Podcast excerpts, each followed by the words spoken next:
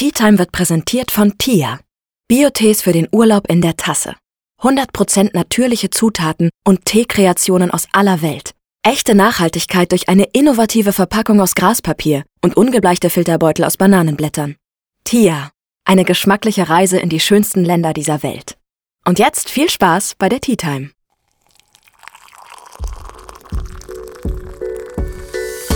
Ich bin Tina. Schön, dass ihr bei meiner Tea Time eingeschaltet habt. Wir sprechen in meinem Podcast über Freundschaft, Dating, Sexualitäten und enthüllen Geheimnisse meiner Gäste. Hallo, hallo und willkommen bei einer neuen Folge von meinem Podcast Tea Time. Ich habe heute mal einen männlichen Gast. Das ist was sehr Außergewöhnliches. Hallo Luis, wie geht's Hi. dir? Mir geht's gut, danke. Sehr schön. Jetzt habe ich vorweggenommen, wer du bist. Du bist Luis. Ja. Erzähl mal von dir. Wer bist du? wer steckt hinter Luis? Äh, ich bin äh, Luis, ja genau, und ich bin äh, Bestatter und Einbalsamierer. Also habe einen eher ungewöhnlichen Beruf, würde ich mal behaupten. Und ich mache nebenbei über meinen Beruf eben noch Videos auf Social Media, TikTok, Instagram und Co. Äh, ja, daher könnte man mich vielleicht kennen oder auch nicht. Also ich habe einige Videos schon von dir gesehen und ich fand's super spannend, aber die erste Frage, die mir so ins Sinn kommt, wie kommt man drauf, Bestatter zu werden? Warst du so als kleines Kind, so alle wollten so Polizist werden und du so, ich werde Bestatter. äh, ja, ich weiß, was du meinst. Also es ist nicht so, dass ich als kleines Kind irgendwie da stand und alle sagen, ich werde Polizist und ich so, nee, aber ich werde Bestatter. Nee, sowas nicht. Also Hätte mich gewundert. meinem Vater gehört die Firma. Äh, Also mein Vater hat das Bestattungsunternehmen und von daher bin ich da so mit reingewachsen, irgendwie, keine Ahnung. Also ich war auch schon ganz früh immer mit dabei, habe das alles schon so mitbekommen und dann bin ich da irgendwie mehr so, so reingerutscht. Also das Interesse kam erst mit der Zeit. Ich stand jetzt nicht irgendwie in der Grundschule da und habe gesagt so, ich werde mal Bestatter. Also sowas nicht. Verstehe ich. ja. Du hast ja schon gesagt, du hast einen TikTok-Account Mhm. über euer Unternehmen und ähm, du hast über eine Million Follower, was schon sau krass ist, mit so einem speziellen Thema. Also das muss man halt mal sagen. Eine Million Abonnenten sind so viele Menschen, aber wie bist du drauf gekommen, überhaupt einen TikTok-Account dazu zu machen? Weil sowas habe ich noch nie gesehen davor. Ja, ich habe es eben vorher auch noch nie gesehen gehabt. Das war ein bisschen so der Punkt auch. Wenn, wenn wir uns einfach so treffen würden, unabhängig jetzt von TikTok, und ich erzählen würde, ich bin Bestatter sozusagen, dann hättest du safe ein paar Fragen im Kopf so, weil es ein ungewöhnlicher Beruf ist. Und das war halt überall anders auch so. Das heißt, äh, man musste überall erzählen, ja, was macht man den ganzen Tag, wenn man erzählt hat, okay, man ist Bestatter. Da waren immer, äh, jeder hatte irgendwie riesen Augen und hat 100 Fragen in den Raum geworfen. Und dann habe ich mir gedacht, okay, wenn das Interesse so groß ist, ja, wieso, dann versuche ich es halt mal auf TikTok. So. Und dann habe ich mir halt gedacht, so ja, ich hänge eh irgendwie viel auf TikTok rum, wie irgendwie auch jeder in meinem Alter. hab sowas noch nicht gesehen gehabt. Und dann habe ich, ja genau, ich habe meiner Schwester das Handy in die Hand gedrückt, weiß ich noch. Und habe dann gesagt, so, ey komm, wir fahren mal in die Arbeit, mach mal, mach mal ein Video von mir. Und dann haben wir dieses Video aufgenommen, wo ich einfach irgendwie was über verstorbene Menschen in die Kamera erzähle. Und dann habe ich es einfach so just for fun random hochgeladen und dann hat es am nächsten Tag 10.000 Aufrufe gehabt. Was? Und das ist dann direkt so explodiert. Ja, äh, wirklich. Es gab, Saugeil. es gab irgendwie nicht so. Es ging wirklich von vom ersten Video an ging's direkt los. Also erstes Video 10.000 Aufrufe. Ich glaube, das dritte hat dann schon eine Million geknackt gehabt. Also wirklich Krass. so schnell, weil es halt sowas noch nicht gab. So, ich glaube, deswegen ging's auch so schnell. Ja. Heftig, auf jeden Fall. Und man muss auch dazu sagen, deine Videos sind ja auch mega hochwertig und man merkt auf jeden Fall, dass du dir da auch mega viel Mühe gibst. Und ich denke, dass es bei den Menschen dann auch ankommt, weil es ist ja schon eher so ein schwierigeres Thema, Mhm. Tod allgemein. Safe. aber ähm, du bringst das mit so einer Leichtigkeit rüber und lachst vielleicht auch noch irgendwie so ein bisschen über manche Situationen. Also jetzt nicht negativ, sondern zeigst einfach so, hey, das gehört zum Leben dazu und das ist ein Teil von deinem Leben und mega spannend. Du Ja. hast mir auf jeden Fall eine, eine Frage schon vorweggenommen. Echt? Welche? Und deshalb äh, will ich da jetzt direkt drauf eingehen. Du hast ja gesagt, dass direkt, wenn du irgendwie erzählst, so du bist Bestatter, kommen ganz viele Fragen auf. Gab es da auch schon irgendwie krasse Reaktionen oder so? Oder wie reagieren die Leute allgemein drauf? Weil stell dir vor, du bist jetzt auf einem Date oder du lernst so neue Leute kennen und sagst so, Hallo, ja, ähm, also ich, ich bin Bestatter und was machst du? Was ist da so eine typische Reaktion? Also meinst du, interessiert mich voll. meinst du, bevor ich TikTok gemacht habe oder jetzt? Weil das ist unterschiedlich. Also das ist anders geworden tatsächlich. Beides. Okay, pass auf. Also äh, als ich noch kein TikTok gemacht habe, du siehst so ganz genau, manche Leute waren dann erstmal so richtig geschockt. So wie? Und dann kam, so, hast du schon mal einen Toten gesehen? Und ich so, hä? jeden, Nee. Je, nee, nee, nee. Jeden, jeden Tag so ungefähr. Also ganz, ganz unterschiedlich. Manche Leute haben richtig viel Fragen und, und finden das auch ziemlich cool. Und manche Leute, merkst du so richtig, sind so ein bisschen, ja, nicht angeekelt, aber so ein bisschen so, wow, ja, okay, weiß ich jetzt nicht, was ich von halten soll. Also das ist irgendwie bei jedem unterschiedlich. Ja, und wenn ich jetzt äh, irgendwo herkomme und erzähle, ich bin Bestatter, dann ist bei den meisten, ach, du bist es, ja, ich, ich kenne die Videos. Also es ist, man wird schon öfters erkannt Okay. sozusagen auch, äh, aber manche Leute, wenn du mit denen sprichst und dann erzählst, ja, ich bin Bestatter, dann erkennen sie mich dann spätestens. Also es ist nicht mehr so wie früher, aber trotzdem haben die Leute noch sau viel Fragen. Du bist safe der bekannteste Bestatter Deutschlands. Kann das sein? Ja, ich glaube schon. Aber ich finde es auch lustig. Also, das musst du dir mal vorstellen, wenn du so sagst, so, man ist irgendwie Bestatter und nebenbei auch irgendwie Influencer. Also, ich glaube, sowas, sowas gab es auch noch nicht. Also, Diese Kombi ist halt sehr krass, weil wenn man sagt irgendwie so, okay, man ist Koch und nebenbei Influencer oder sowas, weißt du, sowas ist halt, das geht irgendwie Hand in Hand, aber so Bestatter und Influencer, da treffen halt so zwei Welten, finde ich, ja, aufeinander. ich hätte nicht gedacht, dass man als Bestatter Influencer werden kann. Habe ich wirklich nee, nicht gedacht. du hast es dir selbst bewiesen, auf jeden Fall. Ja, das Ding ist, keine Ahnung, ich wollte einfach nur so ein bisschen aufklären und die Videos machen, aber kennst es ja wahrscheinlich selber auch, du machst ja auch Social Media, du hast dann tatsächlich auch irgendwie so Fans irgendwie hinter dir oder die das halt jeden Tag verfolgen und dann auch halt was aus dem Alltag sehen wollen, so mäßig. Also man ist schon irgendwie so ein, so ein kleiner Bestatter-Influencer geworden, so. Aber ist doch irgendwo auch so ein mega cooles Gefühl und zeigt auf jeden Fall auch, dass man mit sehr oder sehr vielseitig bekannt werden kann. Ja, es muss nicht nur der Mode-Influencer sein, sondern es kann auch der Bestattungsinfluencer sein. Das ist so. was ich sehr cool finde. Pass auf, zu dem Punkt will ich noch eine hau Sache raus, erzählen. hau raus. ich bin ganz oft in der Stadt unterwegs und dann sind halt auch irgendwie Kinder mit Eltern da und die Kinder kennen mich, aber die Eltern nicht. Weil die Eltern vielleicht, weiß nicht, haben halt kein TikTok oder haben es halt noch nicht gesehen so. Und dann siehst du bei den Eltern immer so, Alter, hä, was ist der? Woher kennt Ja. dieses Kind einen Bestatter? genau, genau. Wo, woher kennst du den Bestatter? Und dann, ja, aber komm mal, mach mal ein Foto machen. Und dann kommen teilweise die Eltern zu mir, weil die Kinder sich nicht trauen, so, ja, könntest du mit meiner Tochter ein Foto machen und so. Und du siehst dann immer richtig, wie die Eltern sonst richtig verwirrt sind. Komplette Verwirrung. Weil ich einfach ein Bestatter bin und das Kind jetzt ein Foto mit einem Bestatter haben will. Ist schon, ist schon witzig. Ja. Also die Vorstellung, sehr funny. Das Stelle ich ist- mir echt das, lustig vor. Das ist schon so, ja. Ähm, aber lass uns mal zum Ursprung jetzt, so zu deinem Beruf, mal so ein paar, Ja. paar Fragen zum Bestatten allgemein, weil darüber klärst du ja auf. Mhm. So, eine Person verstirbt leider, aber was, was passiert danach? Wie kommt die Person zu dir und was machst du mit der Person? Mhm. Erzähl mal. Man muss erstmal zurückspulen, sozusagen, es gibt verschiedene Szenarien. Also häufig sterben die Leute heutzutage in Krankenhäusern oder in Pflegeheimen, aber schon auch noch zu Hause. Also das ist immer so, das sind so die drei Hauptorte, wo Menschen versterben, sage ich mal. Daheim, Krankenhaus und Altenheim. Und äh, dann ruft die Familie eben an und sagt halt, jo, wir haben einen Sterbefall und möchten es gern, dass, dass sie das abwickeln oder wir als Unternehmen. Und für mich geht es dann eben los mit der Abholung. Also ich fahre dann tatsächlich eben zu den Orten hin, wo halt auch immer, und hole dann die verstorbene Person ab. Und da ist es auch immer ein bisschen unterschiedlich. Also im Krankenhaus sind die Verstorbenen in der Pathologie. Das ist so, das ist tatsächlich so ein bisschen, wie man es aus den Filmen kennt. Also da hast du dann, kommst du in so einen Raum, meistens unten im Keller, in irgendeinem hintersten Eck, ist tatsächlich so.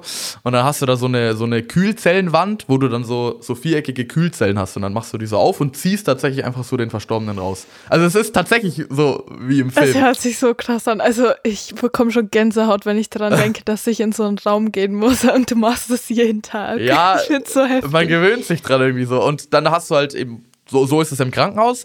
Da holt man auch mit dem Sarg ab. Also wir haben dann meistens auch schon den richtigen Sarg dabei, den sich die Familie ausgesucht hat. Dann wird die Person eben umgebettet. Und bei uns dann im Bestattungsunternehmen haben wir auch einen Versorgungsraum, auch mit einem Versorgungstisch, so ein bisschen wie im OP-Saal kann man sich das vorstellen. Und da wird der Verstorbene dann nochmal gewaschen und schön hergerichtet, dass dann die Familie auch nochmal Abschied nehmen kann. Wird aber auch gemacht, wenn niemand mehr guckt. Also ist uns ganz, ganz wichtig, dass eben jeder Verstorbene das nochmal bekommt, weil es auch einfach jeder verdient hat, nochmal gewaschen zu werden.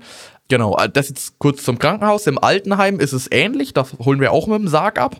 Das heißt, wir heben die Person dann aus dem Bett in den Sarg rüber und zu Hause, boah, da gibt es ganz unterschiedliche Situationen. Zu Hause musst du dir vorstellen, kennst du ja vielleicht selber, in der Wohnung ist es jetzt vielleicht bei manchen nicht so geräumig und groß. Also da kommst mm. du, mhm. mit einem Sarg kommt man da schwer durch. Da haben wir so eine Liege. Also das kannst du dir ein bisschen so vorstellen wie bei einem Krankenwagen. Ähm, genau. Oh Gott, oh Gott. ja. Okay, ja, ja. Ich, aber ich, ich weiß, was du meinst. Genau, ja. und dann wird halt auch da die Person eben umgebettet in diese Liege und die kann man dann auch so hoch, hochstellen sozusagen. Also die hat unten so Rollen und dann kannst du den eigentlich hochkant sozusagen um die Ecke fahren, wenn es mal ein bisschen enger ist. Hochkant. Ja, hört sich ein bisschen. ja, das hört sich so krass an, aber macht ja Sinn. Wie willst du den sonst raus? Ja, genau. Also so ist da halt der Ablauf zu den drei Szenarien. Ja, und dann geht es, wie gesagt, weiter mit der Versorgung.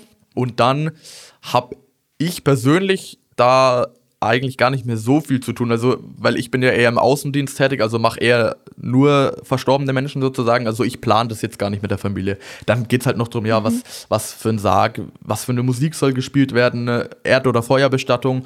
Genau, und ich warte dann halt eben auf die, auf die Anweisungen von den Beratern eben, von unserem Team und mache dann halt eben das, was sich die Familie wünscht. Fahre dann eventuell noch mit einem Kollegen den Sarg zum Friedhof oder zum Krematorium oder was halt eben dann noch so ansteht. Krass, also erstmal finde ich die Aussage mega schön, dass du gesagt hast, jeder hat es verdient, nochmal gewaschen zu werden. Mhm. Also, dass halt jede Person einfach dasselbe bekommt, egal wer es ist und ob da eine Riesenfamilie dahinter steht oder niemand. Ähm, aber was genau bedeutet jetzt dieses Waschen. Also du erklärst darüber ja sehr viel auf auf TikTok. Mhm. Ähm, ich habe auch schon das eine oder andere ja. Video gesehen. Aber jetzt vielleicht auch für die Zuhörer, die das noch nicht gesehen haben, was genau sind da deine Aufgaben? Was wird da gemacht? Mhm. Also du kannst es dir so ein bisschen unterteilen in Versorgung oder Einbalsamierung. Also Versorgung mhm. ist sozusagen, du hebst den Verstorbenen auf den Versorgungstisch, entkleiden, desinfizieren, dann einmal waschen, Haare waschen, Körper waschen, gegebenenfalls nochmal rasieren beim Mann. Föhnst du die Haare? Mhm, klar. Es ist ein bisschen. also, du musst es okay. dir. Pass auf, Versorgung musst du dir ein bisschen so vorstellen, wie wenn du äh, jetzt gleich nach unserem Podcast, sag ich mal, wir sind dann fertig und du gehst heute Abend äh, mit deiner Freundin essen sozusagen. Mhm. Und dann gehst du vielleicht auch vorher nochmal duschen, dann schminkst du dich vielleicht auch nochmal, gehst nochmal aufs Klo, keine Ahnung, was weiß ich, Deo, was, was man halt so macht, bevor man weggeht. Und so bisschen, in, noch umfangreicher natürlich, ist es beim Verstorbenen auch. Also man wäscht, man rasiert auch den Mann vielleicht auch nochmal, wenn irgendwie Konturen sind oder macht Augenbrauen nochmal schön, Haare frisieren, Haare waschen das ist so dieses, was die Lebenden auch machen sozusagen, wird beim Verstorbenen auch gemacht. Was aber dann noch dazu kommt, ist sozusagen ähm, tamponieren mit Watte, weil du musst dir vorstellen, bei einem verstorbenen Menschen funktioniert ja kein Muskel mehr. Also mhm. wenn du jetzt, ganz banal gesagt, oder wenn wir jetzt beide aufs Klo müssen, dann können wir es zurückhalten, weil wir leben, da sind Muskeln, kannst du anspannen, passiert nichts. Das geht beim Verstorbenen nicht. Das heißt, es kann sein, dass eben noch irgendwie was rauskommt, dass er unter sich lässt, dass er nochmal pinkelt. genau. Oh mein Gott, das sind so viele Dinge, die ich nicht beachtet habe die es gibt, ja. Genau. Und dann, was machst du dann? Also dann tamponiert man sozusagen sämtliche Körperöffnungen mit so einer Watte. Das heißt Fadenwatte. Dass es drinne bleibt mäßig. Genau, dass es drinne bleibt. Weil, ja, genau. Ah, weil anders geht es sozusagen nicht. Aber wie ist es für dich, wenn du die Person dann komplett ausziehst und dann nackt vor dir siehst? Ist dir das irgendwie unangenehm? Also klar, die Person ist tot, aber wie, mhm. wie fühlt sich das für dich an? Ist es irgendwie unangenehm, die Person nackt zu sehen, so, weil, keine Ahnung, ja, was, nein, ich meine. Ja, ich, weiß. Weißt du, es sind so viele Fragen in meinem Kopf gerade. Alles gut. Ähm, nee, darum geht's irgendwie nicht. Also ich kann, ich kann mhm. safe verstehen, warum du die Frage im Kopf hast. Das ist ganz normal, aber darum geht's irgendwie gar nicht. Das beachtet man gar nicht. Das ist auch, das mhm. ist auch irrelevant irgendwie in der Situation, weil es Da geht es für mich eher einfach darum, hey, ich muss jetzt meine Arbeit gut machen. Das muss alles passen, dass die Enkelin vom Opa dann vielleicht auch nochmal kommen kann und ihren verstorbenen Opa nochmal sehen kann, sozusagen. Und da gehört es dann halt auch dazu, den Opa nochmal zu entkleiden und halt am ganzen Körper zu waschen, weil der Opa kann es ja nicht mehr selber machen so. Deswegen machen es ja wir. Das hört sich irgendwie für mich an wie so ein Pfleger oder so, der eben im Altersheim arbeitet, der muss die Person ja auch waschen. Genau, sozusagen. Ähm, weil, wenn es die Person halt nicht mehr kann. Mhm. So, kann, ja, okay. so kannst du dir das ein bisschen vorstellen und dann, wie gesagt, halt nur noch ein bisschen umfangreicher, weil, ähm, genau, wir tamponieren eben sozusagen mit Watte und auch, ähm, Watte kommt auch in, in die Nase tatsächlich und in den Mund auch, weil da auch nochmal was kommen kann. Also mach ein Beispiel, wenn du den Verstorbenen anhebst, kann es auch nochmal passieren, dass irgendwie Mageninhalte irgendwie nochmal hochkommt oder dass nochmal Erbrochenes rauskommt. Auch häufiger, als man denkt. Aber so, so ein Mund von einem Verstorbenen ist eigentlich zu 98 Prozent immer schmutzig.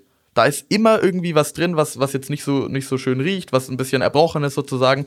Ich habe selten einen Mund von einem Verstorbenen sauber gemacht, ähm, wo ich dann direkt gemerkt habe, oh, da brauche ich ja gar nicht so viel machen, weil da, der, der ist sauber. Das, das gibt es fast Betonung auf fast, manchmal schon, mhm. gibt es fast nicht. Deswegen habe ich auch sozusagen, ich habe eine Pinzette, habe Watte dran, Desinfektionsspray, dann spüre ich die Watte ein mit dem Spray und gehe einmal komplett durch den ganzen Mund durch, so ein bisschen an den Zähnen vorbei, ein bisschen so, ein bisschen wie Zähneputzen, nur mit Watte sozusagen. Auch mhm. hinten im Rachen. Und das heißt, man macht das dann ein paar Mal sauber und wenn der Mund dann sauber ist, dann tamponiert man, damit eben nichts mehr kommen kann. Umkehrschluss, wenn ich das nicht machen würde, kann es sein, wieder zurück zum Opa und der Enkelin, dass die Enkelin zum Opa kommen will, will ihm vielleicht nochmal auf die Wange küssen. Ah ja, geht nicht, weil da kommt gerade Erbrochenes raus. Also, ja, das wäre nicht so schön. Das oh, ist ja. ja, genau, das ist tatsächlich einfach so. Also, ich kann verstehen, oder vielleicht auch an die Zuhörer, wenn man sich gerade denkt, so, oh, was macht der da und das kannst du doch nicht bringen und das ist doch respektlos und bla bla bla ey, ich kann ich verstehen, dass ihr das vielleicht erstmal so denkt, weil man bezieht es erstmal auf sich, wenn man sich so denkt, so, äh, Watte im Rachen, das geht ja gar nicht. Ja, doch, geht, weil nur so kann man das auch äh, eben gut für die Angehörigen gewährleisten. Ja, und wenn man das dann hat, wird der Verstorbene angekleidet, in den Sarg gebettet, ja, und dann geht es ganz unterschiedlicher weiter. Manche Verstorbenen, die sollen nochmal Parfum aufgetragen bekommen, also da war dann Parfüm und dann macht man nochmal Parfüm drauf oder bei manchen Damen soll man dann nochmal schminken, Lippenstift, Nagellack und sowas. Kannst du gut schminken? Also, äh, es kommt darauf an, es gibt zwei Arten von Schminken. Einmal, also, wenn jetzt halt eine Verstorbene geschminkt werden muss, so Lippenstift, so Nagellack kriege ich schon hin. Aber wenn es mhm. jetzt so, so Eyeliner oder sowas, da hole ich dann ehrlich gesagt die Mädels aus unserem Team. Also da, da, ja, okay, da, da rufe ich dann auch mal und sage, ey Sarah, Digga, bitte, bitte schminken wir mal kurz. Ich, bitte hilf mir. Ja, bitte hilf mir mal kurz, dass das dann nicht so meint. Ähm, aber es gibt auch Kosmetik, die gar nicht dazu dient, dass der Verstorbene geschminkt aussieht, sondern einfach nur, dass es natürlich aussieht. Wenn man zum Beispiel an der Stirn irgendwie eine, einen blauen Fleck hat oder so, der nicht natürlich aussieht, dann gibt es da Kosmetik, da kann man einfach abdecken. Dann sieht es natürlich aus, als wäre der blaue Fleck nicht da. So pudermäßig? Ja, genau, das sind so Abdeckcremes, die kannst du dann auftupfen mit dem Pinsel. Das kann ich schon, da habe ich auch einen Kurs mhm. für gemacht, also das habe ich auch gelernt. Aber wenn es jetzt darum geht, hier das perfekte Bild hier mit Eyeliner oder, oder Lidschatten oder. Aber wenigstens weißt du, was Eyeliner ist. Mascara. ja, so genau. Und de, genau, das ist Versorgen. Normal mehr oder weniger, ist ja auch schon recht umfangreich. Und dann gibt es noch, kann ich auch noch kurz anreisen, wenn du willst, eben einbalsamieren. Und das ist dann schon sehr Gerne. viel umfangreicher, weil mhm. das, was ich gerade erklärt habe, das, das passt alles, das ist gut und das ist wichtig und der Verstorbene sieht dann auch besser aus als vorher. Du kannst damit aber nicht die Veränderungen wegbekommen, die nach dem Tod tatsächlich bei jedem Verstorbenen kommen. Dazu gehört, also wenn du gestorben bist, dann kommen die Totenflecken, das heißt, die, die Fingerkuppen oder die ganze Hand kann sein, dass es sich blau verfärbt und die Finger fallen ein. Also das ist einfach alles ausgetrocknet sozusagen, vertrocknet, die Augen sind eingefallen, das sieht einfach alles tatsächlich überhaupt nicht mehr natürlich aus. Also wenn du einen Verstorbenen siehst, zu dem Zeitpunkt, wo er stirbt und dann guckst du drei Tage später nochmal hin, ganz anderes Bild weil sich noch ganz viel verändert am Körper. Das sinkt ein, das Blut sinkt ab, sozusagen, solche Sachen. Und dann sieht es schon auch teilweise sehr unnatürlich aus. Das kriegst du mit dieser Versorgung nicht weg. Hey meine Venner, Norwegisch kann ich leider nicht, aber mit dieser Episode präsentiere ich euch Taste My Norway von Tia. Taste My Norway ist ein fruchtiger herber Biotee mit Johannisbeeren und Hagebutten. Mit Kiefernsprossen verfeinert ist Taste My Norway von Tia der Biotee für alle, die den vollen skandinavischen Geschmack erleben wollen. Und jetzt weiterhin viel Spaß bei dieser Episode. Jetzt kommt man zur Einbalsamierung. Ganz kurz erklärt. Das kriegt man damit wieder weg. Einbalsamierung bewirkt mehrere Sachen. Du kriegst den Verstorbenen eben wieder natürlich sozusagen, das heißt wieder farbige Wangen sozusagen, weil der Tote ist ja blass, ist ja kein Blut mhm. mehr, also da schlägt ja kein Herz mehr. Man kriegt wieder die, die normalere Hautfarbe hin, sozusagen, so rosane Wangen, äh, die äh, Wangen oder die ganze Haut füllt sich wieder sozusagen. Sieht alles wieder viel natürlicher aus, was dann im Umkehrschluss wieder schöner für die Angehörigen ist, weil so haben sie es ja vielleicht auch gesehen. Die, die, die merken die Veränderung ja gar nicht. Die sehen Punkt 1, okay, so war er vielleicht noch bei mir daheim und dann fünf Tage später kommen sie und wollen sie nochmal sehen und dann ist so, hä, aber die sah doch ganz anders aus. Also das ist oft dann nicht so easy. Deswegen gibt es Einbalsamierung. Und Einbalsamierung funktioniert, indem man, Achtung, Triggerwarnung, sage ich immer in meinen TikToks, indem man am Hals links und rechts zwei kleine Schnitte setzt und sich die Halsschlagader rausholt. Ich sehe schon hier. Was? Du kippst gleich um hier. in deinem ich bin gleich weg vom Fenster.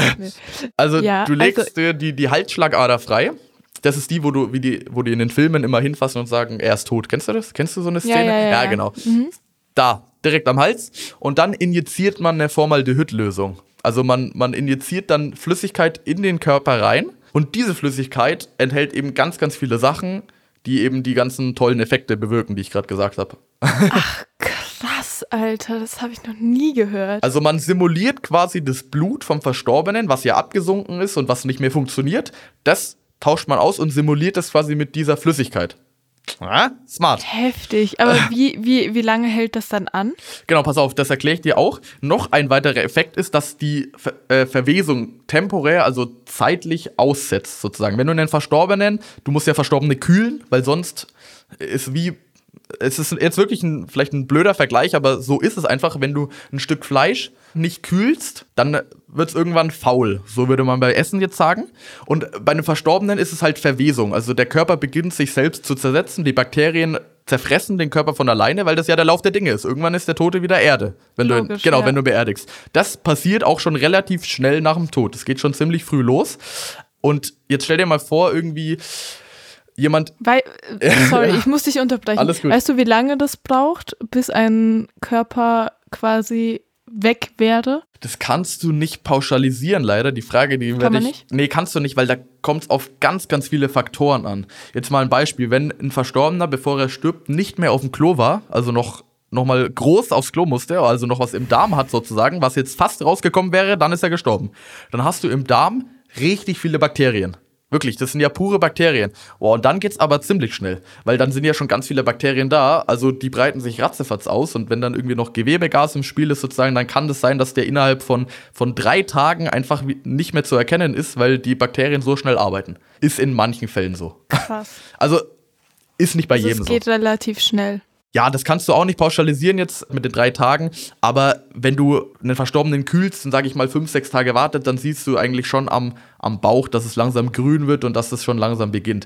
Wenn du jetzt jemanden äh, erdbestattest sozusagen, da gibt es so Ruhefristen am Friedhof sozusagen. Bei manchen sind es zehn Jahre, bei manchen sind es 15 Jahre, wo dann teilweise nur noch die Knochen übrig sind sozusagen. Also das kannst du, wie gesagt, nicht pauschalisieren. Und diese Einbalsamierung, die stoppt diesen Prozess eben für eine kurze Zeit oder für eine lange Zeit, je nachdem, wie man es dosiert. Also du kannst einen Verstorbenen einbalsamieren und das Mittel so dosieren, dass der nach einem Jahr immer noch genauso aussieht wie vor einem Jahr. Also Heftig. da gibt es wirklich ganz viele verschiedene Sachen, nur so ganz kurz den Unterschied zwischen Versorgung und Einbalsamierung. Ja, krass auf jeden Fall. Und mit, mit welchen Utensilien arbeitest du so? Also hast du da irgendwelche speziellen Geräte oder äh, irgendwas Spannendes? Ja, da gibt es ganz, ganz viel. Also Natürlich Pinzetten in jeder Größe sozusagen. Klein eher so fürs Gesicht, groß eher so für die unteren Bereiche, wenn man tamponieren muss. Skalpell, ne, wenn man hier eben aufschneiden muss, sozusagen für die Einbalsamierung jetzt eher. Dann noch verschiedene Nadeln, wenn man Sachen zunähen muss. Spatel sozusagen, wenn du Kosmetik anrühren musst. Also da gibt es wirklich ganz viele verschiedene Sachen. Es ist ein bisschen wie im OP-Saal. Also eigentlich ist es ähnlich wie im OP-Saal, das ganze Besteck und Werkzeug, was man da hat. Und jetzt haust du noch eine Sache raus, die man niemals erwarten würde, was du machst. Also man erwartet wahrscheinlich gar nichts, was du mir gerade erzählt hast. Aber also ich habe gar nichts äh, gerade. Ich bin sowieso voll also, begeistert von deinem Beruf. Tina gibt irgendwie. gleich hinten um, ja. Ich ähm. kipp gleich um. Zum Glück habe ich hier eine Lehne, Leute, sonst ich halte mich schon fest. Nee, aber hast du noch irgendwas, wo du so sagst, okay, das würde wirklich niemand erwarten, dass wir das machen oder wie wir das machen oder weißt du, wie ich meine? Fällt dir was ein? Also wir haben tatsächlich eine Zahnbürste für Verstorbene. Also eine richtige Dr. Best oder so, keine Ahnung, was das ist, eine ganz normale Zahnbürste. Äh, und damit kann man dann tatsächlich auch den Mund wieder sauber machen. Also, weil jetzt kannst du es mit Watte machen oder ich stehe dann teilweise tatsächlich mit einer Zahnbürste da und Wasser und putzt dann den Verstorbenen einfach nochmal die Zähne. Also, wenn das sowas ist, was du gemeint hast, würde vielleicht jetzt auch nicht jeder erwarten, aber ist halt Safe. effektiv, ne? Weil man macht es ja sonst auch. Also, es sind so ein paar Sachen, die vielleicht erstmal ungewöhnlich wirken, aber dann doch äh, Sinn machen. ich denke aber allgemein, dass sehr viele der Zuhörer genauso wie ich gar nicht drüber nachdenken, was da alles noch so passiert. Safe nicht. Weil man geht ja irgendwo davon aus, ja, okay, eine Person ist tot. Was da alles noch gemacht wird, dass die, die, dass die Familienangehörigen vielleicht noch die Lieblingsklamotten vorbeibringen oder mhm. so. Das ist wirklich krass. Glaubst du, du, du, du würdest das mal, mal schaffen oder glaubst du, du könntest das? Boah, niemals. Echt? Niemals. Ich habe auch noch nie zum Glück eine tote Person gesehen und ich glaube, wenn ich das sehen würde, ich glaube, mein ganzes Leben würde sich verändern. Echt? Ich meine es ernst, ja. Okay, ja. krass. Ich bin, ich bin halt ein sehr sensibler und emotionaler Mensch. Mhm. Und ich glaube, mich würde das extremst mitnehmen. Also auch allgemein ein Tod ist für mich sowas Schlimmes. Also ich finde deinen Beruf mega, mega schön, aber ich glaube, ich könnte, egal wer das wäre, auch wenn ich die Person nicht kenne, ich würde da nicht klarkommen. Ich würde okay. einfach instant heulen. Krass, okay, aber also hast du, hast du Schiss davor? Oder jetzt hat, jetzt hat vielleicht vor so einem Moment oder wenn du, wenn du dran denkst, dass man selber mal sterben muss? Also ich habe nicht unbedingt Angst so vor dem Tod. Ich würde schon sagen, dass ich Angst habe, dass ähm, Personen aus meinem Umfeld sterben. Mhm. Das definitiv. Also ich habe da schon so ein bisschen Verlustängste. Ich weiß nicht, ich glaube, es ist eher so diese, dieses Scheiße, warum musste diese Person jetzt gehen, weißt du? Also auch wenn du jemanden vor dir liegen hättest, den du quasi nicht kennst, sozusagen. Safe. Safe. Ja, okay. Wäre wahrscheinlich gleich wie wenn jemand aus meinem engen Kreis da liegen würde. Ich bin da voll sensibel. Aber hast, hast du Angst vor dem Tod? Würdest, würdest du sagen, du hast Angst vor dem Tod allgemein? Oder? Äh, nö, weil ich irgendwie auch genau weiß, wie es sozusagen halt zumindest auf der irdischen Seite, also auf der Erde halt irgendwie damit weitergeht. Also das juckt mich eigentlich eher weniger. Also keine Ahnung, ich glaube auch nicht, dann, dass, dass danach nichts ist. Also kann ich mir irgendwie auch nicht vorstellen. Aber ich habe auch keine Ahnung, was danach kommt. Also ich habe auch jetzt keinen genauen Plan oder eine genaue Vorstellung, weil ich sage, ja, das glaube ich passiert danach keine Ahnung. Also ich denke dann nicht so viel drüber nach eigentlich, lustigerweise. Ich arbeite jeden Tag mit Toten, aber ich denke nie. nie ja, es ist irgendwie. Ja. Aber voll gut, voll gut.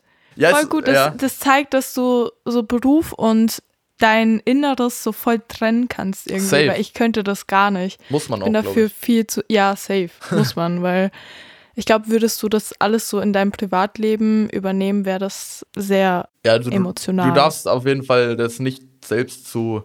Naja, was heißt ernst? Das ist das falsche Wort. Du darfst das halt selbst nicht, nicht persönlich nehmen und darfst das nicht. Du darfst nicht mittrauern. So ausgedrückt. Ja, und du darfst es nicht an dich dran lassen. Ja, genau, genau. Ja. Aber wie ist es so allgemein, damit, also wie fühlst du dich, dass du halt eigentlich hauptsächlich nur mit einer toten Person arbeitest? Also ist das für dich irgendwie natürlich mittlerweile ist es normal für dich, aber wie war das auch so am Anfang? Bist du, war das komisch irgendwie, wenn du da Nee, irgendwie nicht. So also ich gewaschen hab, hast? Ich habe meinen ersten Toten gesehen, da war ich in der Grundschule.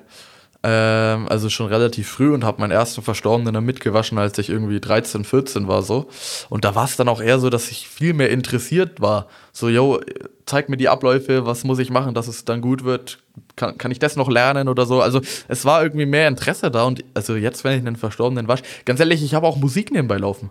Wenn ich, wenn ich morgens reinkomme, dann, wir haben eine GBL-Box da stehen, dann mache ich hier, keine Ahnung, äh, Was hörst du? Was dürfen deine Verstorbenen hören? Alles. Äh, Juice World, Linkin Park, äh, Little Peep, so die. die ich habe einfach so klasse Bilder im Kopf. Nein, aber. Aber, aber muss ja, ja, es ist ja ein Job, wäre ja langweilig. Also, keine Ahnung. jetzt nichts ja, nur, nur weil ich jetzt halt nebenbei Musik höre, heißt ja nicht, dass ich mehr oder weniger die Arbeit nicht gut mache, sozusagen. Es, es, nee, läuft, nee, ja, es nicht. läuft ja wirklich einfach nur so im Hintergrund und ich bin dann halt, also links ist irgendwie die Box und rechts stehe ich dann irgendwie am Versorgungstisch und mache meine Arbeit sozusagen und die Musik läuft halt einfach im Hintergrund. Was ich auch ganz gerne mal als Vergleich sage, ist zum Beispiel, Wusstest du, dass ganz viele Ärzte, während sie operieren, einfach auch Musik hören? Ja, ja, habe ich schon gehört. Digga, voll krass. krass. Schau mal, stell dir vor, du, die operieren dir gerade irgendwie den Oberschenkel auf und so und der hat halt irgendwie hier seine, seine Musik nebenbei laufen. Er hört Laila nebenbei einfach. ja, ja, aber es gibt gab's safe, safe, gab's bestimmt einfach so schon. Ballermann-Hit. Ich denke auch nicht drüber nach, so, oh Gott, was ist jetzt mit dem Verstorbenen, wie war das und das ist ja schlimm. Natürlich ist es schlimm und wenn man auch Kontakt mit den Angehörigen hat und die einem das alles erzählen, dann denkt man sich wirklich, boah, ey, Kacke, was ihr gerade durchmacht, ich will mir nicht vorstellen, wie das gerade für euch sein muss und es tut mir wirklich vom Herzen leid. Aber es ist trotzdem nicht mein Leid. Und die Grenze muss man halt einfach schlagen, damit man den Job machen kann. Und man ist ja, Stark. man ist ja trotzdem einfühlsam und man, man sieht es ja trotzdem so und man macht sich ja auch nicht drüber lustig. Aber ich kann trotzdem einfach sagen, ja, es ist jetzt wie es ist und ich bin da, um meine Arbeit gut zu machen und dann denke ich da auch nicht mehr drüber nach. Das ist so stark, wirklich. Ich finde das richtig stark. Also für dich, du kannst es ja trennen, das ist mega gut, sonst Mhm. könntest du den Job wahrscheinlich nicht machen. Aber was ist für dich das Härteste an deinem Job? Gibt es irgendeine Sache, wo du sagst, okay, das ist aber schon nicht so easy? Also eigentlich nicht, weil ich das jetzt schon eine Zeit lang mache. Also jetzt auch nicht übertrieben lang, ne? ich bin ja noch erst 17. Äh, Junge, du, ich du bist das schon seit ich geboren ja, eigentlich. genau, ich mache das erst schon seit ich fünf bin, jawohl. Nee, ähm, eine so eine Sache, die finde ich finde ich nicht schlimm, muss ich auch oft machen, mache ich auch oft, aber das finde ich manchmal immer so ein bisschen ein bisschen komisch manchmal noch. Manchmal, wenn du einen Verstorbenen hast, der zum Beispiel nicht natürlichen Todes gestorben ist oder beschlagnahmt war, also wenn quasi jemand stirbt und dann sagt der Arzt so, oh warte mal, bin ich mir nicht ganz sicher, ob die wirklich gerade einfach nur so eingeschlafen ist, ob da nicht Fremdeinwirkung im Spiel war sozusagen. Dann wird die Person beschlagnahmt äh, und wird nochmal untersucht eben und dann gegebenenfalls auch nochmal obduziert sozusagen. Und solche Personen sind dann in einer Bergungshülle drin. Umgangssprachlich heißt das Ding Leichensack. Das ist so ein bisschen wie wenn du im Film kennst, das, wenn die so den Reißverschluss zumachen. Sowas. Bodybag, Bergungshülle. Ähm, und da sind auch Verstorbene drin, die zum Beispiel irgendwie einen Unfall hatten, die entstellt sind, die, wo, wo nichts mehr an Ort und Stelle ist. Und dann bekomme ich den, äh, den Sarg hingestellt mit der Info, yo, die Familie will in fünf Tagen kommen und sich verabschieden. Guck mal, was du machen kannst. Und dann, dann mache ich das Sargoberteil auf und dann guckt man erstmal einfach ins Nichts, weil du hast nur diesen Bodybag, meistens weiß, manchmal auch schwarz. Also es ist wie so eine, so eine riesige Hülle, die dann drin ist und du siehst dann schon teilweise einfach so eine Hautfarbe durchschimmern. Manchmal siehst du auch Blut durchschimmern, weil halt, ja, ne? Und der Moment, wenn du dann diesen Reißverschluss ausmachst, aufmachst sozusagen und nicht weißt, was erwartet dich sozusagen. Dieser erste Blick durch diesen kleinen Spalt und du weißt jetzt nicht, yo, wie ist gerade die Position? Liegt da vielleicht sogar gerade irgendwie der Kopf sozusagen? Also es ist wirklich, es gibt alles. Also es gibt da nichts, was es nicht gibt an Situationen, so ungefähr. Und das ist so ein Moment, wo es immer so ein bisschen ja, was heißt spannend ist, das ist ein, bisschen komisch, weil du nie genau weißt, was erwartet dich da jetzt, äh, weil es wie gesagt in alle Richtungen gehen kann. So. Aber wie ist es, wenn jetzt eine Person zum Beispiel einen schweren Unfall hatte oder Mhm. ne, und der Körper ist vielleicht, wie du gesagt hast, entstellt oder ne, Mhm. ist vielleicht auch nicht mehr ein ganzes Stück. Was macht ihr dann? Also Äh, Das, wascht ihr Teile, näht ihr das zusammen? Also voll dumm die Ja, ja, Frage nee, grad alles irgendwie, gut. aber interessiert mich voll. das ist echt unterschiedlich. Also ich habe sowas schon auch teilweise in meiner Ausbildung gelernt. Also dieses Einbalsamieren, da braucht man eine Ausbildung speziell für. Das kann nicht jeder Bestatter, die habe ich gemacht. So Profi für verstorbene Menschen, sage ich mal. Kannst auch Anatomie und, und Knochenlehre und alles, was man halt pipapo. Und es gibt keine Anleitung. Also wenn du jetzt jemanden hast, der irgendwie bei einem Motorradunfall gestorben ist, gibt es da keine Checkliste, wo du drauf gucken kannst und sagen, Motorradunfall, how to, wie bekommt man den wieder hin? Das, das, das gibt's nicht. Du bekommst nur Werkzeuge an die Hand. Kannst dir ein bisschen wie so einen riesen Rucksack vorstellen, jetzt so bildmäßig, ne, metaphermäßig. Du hast einen riesen Rucksack sozusagen, wo du deine Werkzeuge drin hast. Das hast du alles mal gelernt und musst halt gucken, okay, was kann ich jetzt wo anwenden? Hört sich blöd an, aber du musst auch ein bisschen kreativ werden. Man muss tatsächlich auch Ideen haben und dann, keine Ahnung, wenn du jetzt einen Motorradunfall hast, wo zum Beispiel, keine Ahnung, die Hälfte vom Bein fehlt, ähm, das Bein ist schon da, ja, dann näht man schon manchmal dran sozusagen. Oder wenn die Hand fehlt, wenn die Hand ab ist sozusagen, ja, dann näht man es dran, würde vielleicht noch überschminken mit Wundwachs sozusagen und dann, dann fällt es nicht mehr auf. Oder wenn du, wenn einfach nur ein, ein Teil vom Bein fehlt, also äh, keine Ahnung, der Oberschenkel ist nicht mehr ganz sozusagen und du hast da so ein, wie so ein Ausstanzer, einen riesen Ausschnitt, dann kannst du das mit Chemie verätzen, dann kannst du die Form wiederherstellen, du kannst Knochen ersetzen mit, mit einem Besenstiel zum Beispiel, weil dann gibt es keine Stabilität mehr, wenn der Knochen fehlt. Der Knochen ist ja ein, ein, Stützgerüst für den Körper und wenn der weg ist, dann, dann ist nichts mehr stabil sozusagen, dann kann man sich einen Besenstiel nehmen und den Knochen rekonstruieren, dann kannst du die Form mit Zellstoff wieder rekonstruieren, dann kannst du Frischhaltefolie drum machen, dann kannst du schminken. Also das gibt so ganz viele Werkzeuge und ich sehe, dein Blick wird hier immer äh, was. Ähm, Was? Also, ja. ich sitze da die ganze Zeit nur so quasi mit offenem Mund, Leute, weil ihr seht das ja nicht. Stimmt, ja. Genau. Also, das ist eigentlich immer unterschiedlich, aber ja, vielleicht um das deine Frage so zu beantworten.